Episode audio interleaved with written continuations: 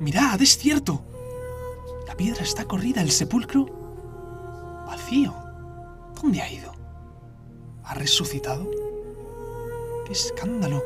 ¡Ha resucitado! Entonces, asfixiemos la tragedia, enterremos la nostalgia, descorchemos nuestro júbilo. La esperanza sigue viva, ha resucitado. Ay, si fuese tan fácil creerlo. Todo apunta que sí, pero ¿acaso estas cosas suceden?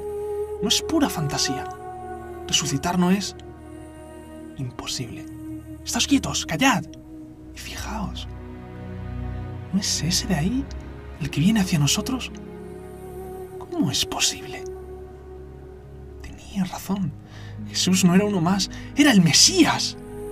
Ya puede la cruz avariciosa atesorar toda la miseria del mundo, pero que consista que el mundo pueda ofrecer algo más que miseria. Hay más que miseria humana, hay más que desgracias. Él es la prueba. La historia nos está ofreciendo un final alternativo, uno en el que el amor hace justicia, no el fraude ni el interés, uno en el que el amor triunfa sobre la indiferencia, sobre las desigualdades sociales, sobre las palizas del azar. Hemos crecido equivocados. El amor siempre renacerá de sus cenizas, pues cuanto más amamos, más nos llenamos de vida, no al revés.